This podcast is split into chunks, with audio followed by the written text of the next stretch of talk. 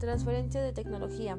El inversionista y el socio operador, una vez aprobados por el comité de franquicias, tomarán un curso de seis semanas en el Centro de, Formación de Franquiciarios ubicado en la ciudad de Puebla.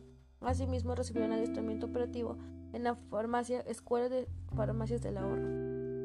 De acuerdo a la arquitectura, el momento de la firma del contrato de franquicia se entregarán planos arquitectónicos del diseño aprobado de Farmacias del Ahorro para su franquicia, asegurando la estandarización de la imagen.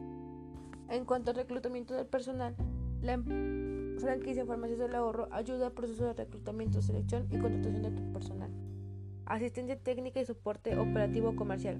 Durante el proceso de apertura se contará con el apoyo de las operaciones de mercadotecnia, comercial, compras, sistemas, recursos humanos, administración, finanzas y franquicias.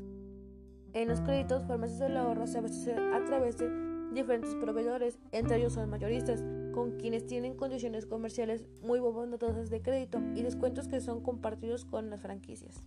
Ahora, hablando de los requisitos para ser franquiciatario operador, se tienen las siguientes. Ser mayor de 30 años, tener conocimientos de computación, ventas, publicidad y servicio al consumidor, experiencia en negocios y manejo de personal, redacción de la población donde operará la franquicia. Farmacias de la Hora debe ser parte de su desarrollo profesional y proyecto de vida. Ahora sí, para adquirir los conocimientos y la franquicia como tal, se debe comprobar que se cuenta con los recursos económicos para la inversión, que el franquiciatario operador apruebe la evaluación de habilidades gerenciales, constituirse como una ciudad mercantil, contar con un aval y el conocimiento de, comportamiento del, del mercado y de la ubicación de la competencia.